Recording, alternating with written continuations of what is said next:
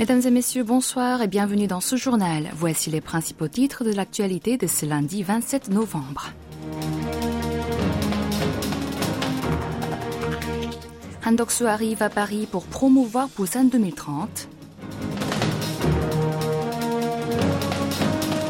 Accélération des procédures pour un sommet tripartite Corée, Japon et Chine. La KCNA affirme détenir des images de sites stratégiques sud-coréens et américains. Et enfin, chute du nombre de jeunes de plus de 2 millions en 20 ans.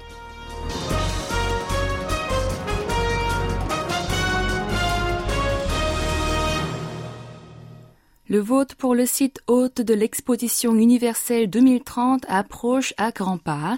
Après la récente visite du président Yoon Suk-yeol à Paris, qui a informé de la nécessité d'accueillir l'événement à Busan, c'est le tour du premier ministre Han Dok-soo de s'efforcer de convaincre les pays membres du Bureau international des expositions BIE, qui n'ont pas encore décidé à qui donner leur voix un jour avant le jour J. Pour rappel, le numéro un sud-coréen resté dans la capitale française trois jours et deux. Il a participé à trois événements d'importance.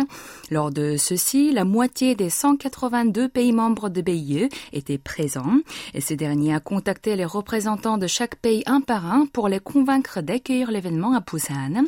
Kim Tae-ho, le conseiller adjoint à la sécurité nationale de la présidence, a déclaré que la visite du président en France quelques jours avant le scrutin appuiera les efforts du gouvernement et revêtira un symbole fort, le résumé de les actions menées jusqu'à présent.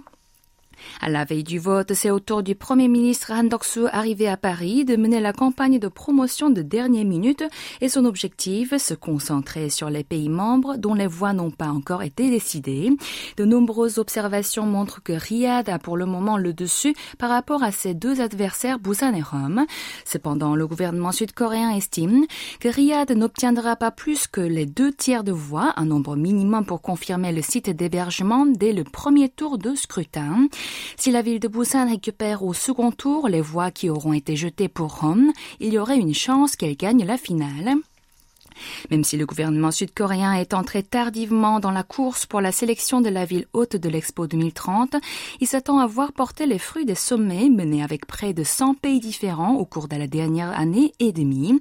Dans le même temps, certains États adressent leur soutien pour la ville sud-coréenne l'un après l'autre. Après le Kenya en Afrique, le gouvernement japonais a réitéré son soutien pour la ville portuaire du sud de la péninsule. L'archipel semble alors accorder plus d'importance à sa coopération avec son voisin dans le contexte de l'amélioration de leurs relations bilatérales, bien que celle avec le Moyen-Orient ait aussi été prise en considération. Les ministres des Affaires étrangères sud-coréens, japonaises et chinois se sont entretenus hier à Busan en Corée du Sud pour la première fois depuis quatre ans et trois mois. Ils ont alors convenu d'accélérer les préparations d'un sommet tripartite dans les délais les plus brefs et mutuellement convenables. La date n'a pas été fixée, mais le début 2024 aurait été abordé comme le moment de plus opportun pour la réunion. Lors de la rencontre diplomatique Séoul-Tokyo qui a précédé la réunion tripartite, Yoko Kamikawa s'est dite navrée du verdict rendu jeudi dernier par la Haute Cour de Séoul, qui ordonnait au Japon de verser des dommages intérêts demandés par les victimes de l'esclavage sexuel de l'armée impérialiste japonaise durant la Seconde Guerre mondiale. Pour la ministre, il s'agit d'une violation du droit international et de l'accord bilatéral. Pag a alors indiqué que Séoul avait respecté l'accord de 2015 conclu avec l'archipel sur les Wianbu avant d'inviter son interlocutrice à participer au rétablissement de l'honneur et de la dignité des victimes sud-coréennes. Lors de la rencontre entre Séoul et Pékin qui s'est ensuivie, les discussions étaient majoritairement tournées vers l'actualité avec la Corée du Nord, d'abord sur le tir du satellite espion de cette dernière, puis sur la décision sud-coréenne de suspendre partiellement l'accord militaire intercoréen du 19 septembre 2018. Le volume annuel des échanges commerciaux entre la Corée du Sud, le Japon et la Chine dépasse un million de milliards de won, soit environ 700 milliards d'euros. Les économies de ces trois pays, quant à elles, représentent 25% du PIB mondial. Ainsi, au vu de cette importance grandissante de leur économie et des questions sécuritaires relatives à leur région, les trois nations avaient pris pour habitude de tenir un sommet trilatéral chaque année depuis 2008.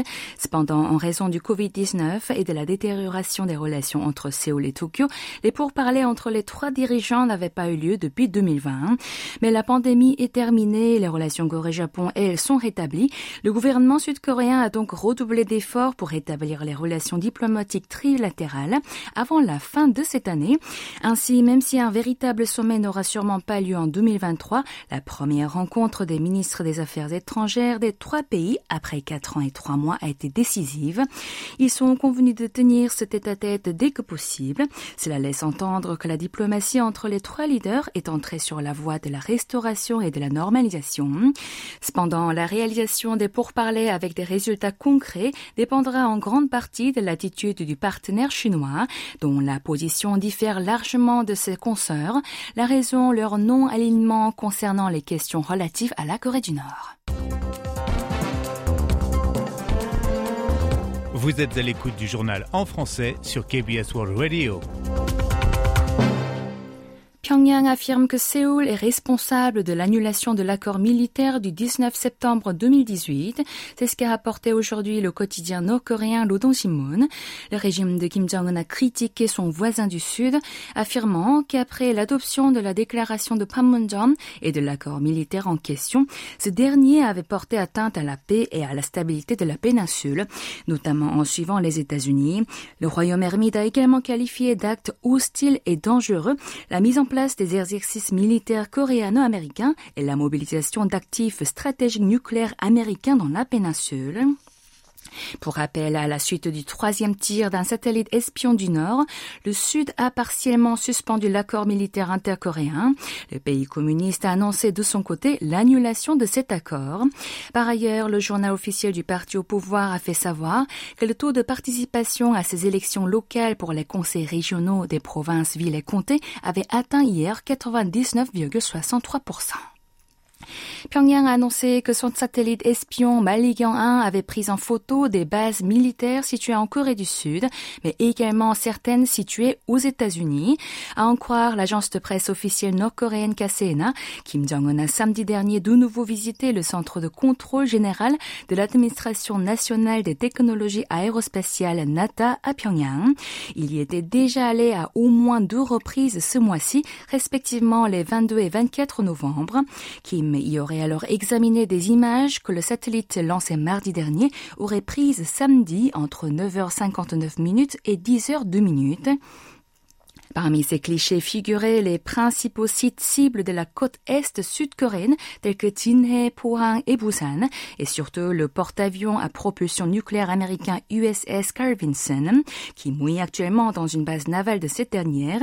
La KSANA a également fait savoir que son dirigeant avait regardé des photos satellites prises sur la base navale de Pearl Harbor et la base aérienne de Ikam, toutes situées dans l'état américain d'Hawaï. Elle aurait été prise samedi matin vers 5 h 13 minutes. Toujours selon le média nord-coréen, l'engin aurait depuis vendredi dernier des images des sites d'importance stratégique de la côte ouest en dessous du 38e parallèle, dont Mokpo, Kunsan, Pyeongtaek, Osan et Séoul. Kim 3 se serait ainsi renseigné sur l'état opérationnel du satellite et le plan de prise en photo des régions ennemies. Le Conseil de sécurité des Nations Unies sera convoqué aujourd'hui en urgence afin de discuter des mesures de réponse au tir du satellite espion effectué mardi dernier par la Corée du Nord. L'ONU a fait savoir hier que le Conseil aurait une réunion officielle à 10 heures du matin à son siège à New York pour échanger sur la non-prolifération nucléaire relative aux provocations du régime communiste. Tenue à l'initiative de ces huit pays membres, dont les États-Unis et le Japon, la réunion se penchera sur les l'éventuelle réponse de l'institution au lancement du satellite de reconnaissance nord-coréen. La Corée du Sud y assistera elle aussi en tant que partie prenante. Quelques jours auparavant, Antonio Guterres, secrétaire général de l'ONU, avait déjà réagi en condamnant le tir du 21 novembre. Il n'est pourtant pas probable qu'une quelconque déclaration ou des sanctions condamnant les tirs de missiles balistiques ou de satellites du régime de Kim Jong-un soient adoptées. En effet, ce n'est jamais arrivé depuis 2018 en raison de l'opposition de la Chine, assurant la présidence du Conseil en novembre, et de la Russie, deux pays membres permanents défendant la position du royaume ermite. Le nombre de jeunes a chuté de près de 2,6 millions ces 20 dernières années en Corée du Sud. Ils sont aussi de plus en plus nombreux à vivre seuls et célibataires. Selon les chiffres publiés aujourd'hui par l'Institut national des statistiques COSTAT, le pays du matin clair comptait 12,88 millions de jeunes entre 19 et 34 ans en 2000. Le chiffre est tombé à 10,21 millions en 2020. La proportion de jeunes adultes dans la population sud-coréenne est donc passée de 28% à 20,4% en 20 ans. Un total de 1,93 million de jeunes vivaient seuls en 2020, soit une personne sur cinq contre 780 000 20 ans plus tôt. Parmi ces derniers, 55,7% ont répondu avoir fait ce choix en raison de leur travail. 23,6% ont expliqué vouloir mener leur propre vie de manière indépendante alors que 14,8% ont déclaré que cette manière de vivre les aide dans leurs études. En 2000, le pourcentage de personnes non mariées dans la jeune génération s'élevait à 54%. Cependant, cette part a continué de croître pour atteindre près de 82% en 2020. L'âge moyen au mariage a lui aussi augmenté, 33,2 ans pour les hommes et 30,8 pour les femmes. La part des jeunes non mariés de 30 à 34 ans a, elle, presque triplé en 20 ans. D'après les données du COSTAT, dans cette même catégorie d'âge, le pourcentage de diplômés était de 53% et deux jeunes sud-coréens sur trois gagnent déjà leur vie. Une personne sur cinq a quitté sa ville natale et ce notamment en faveur de la région métropolitaine, ce qui explique aussi la forte concentration démographique autour de Séoul.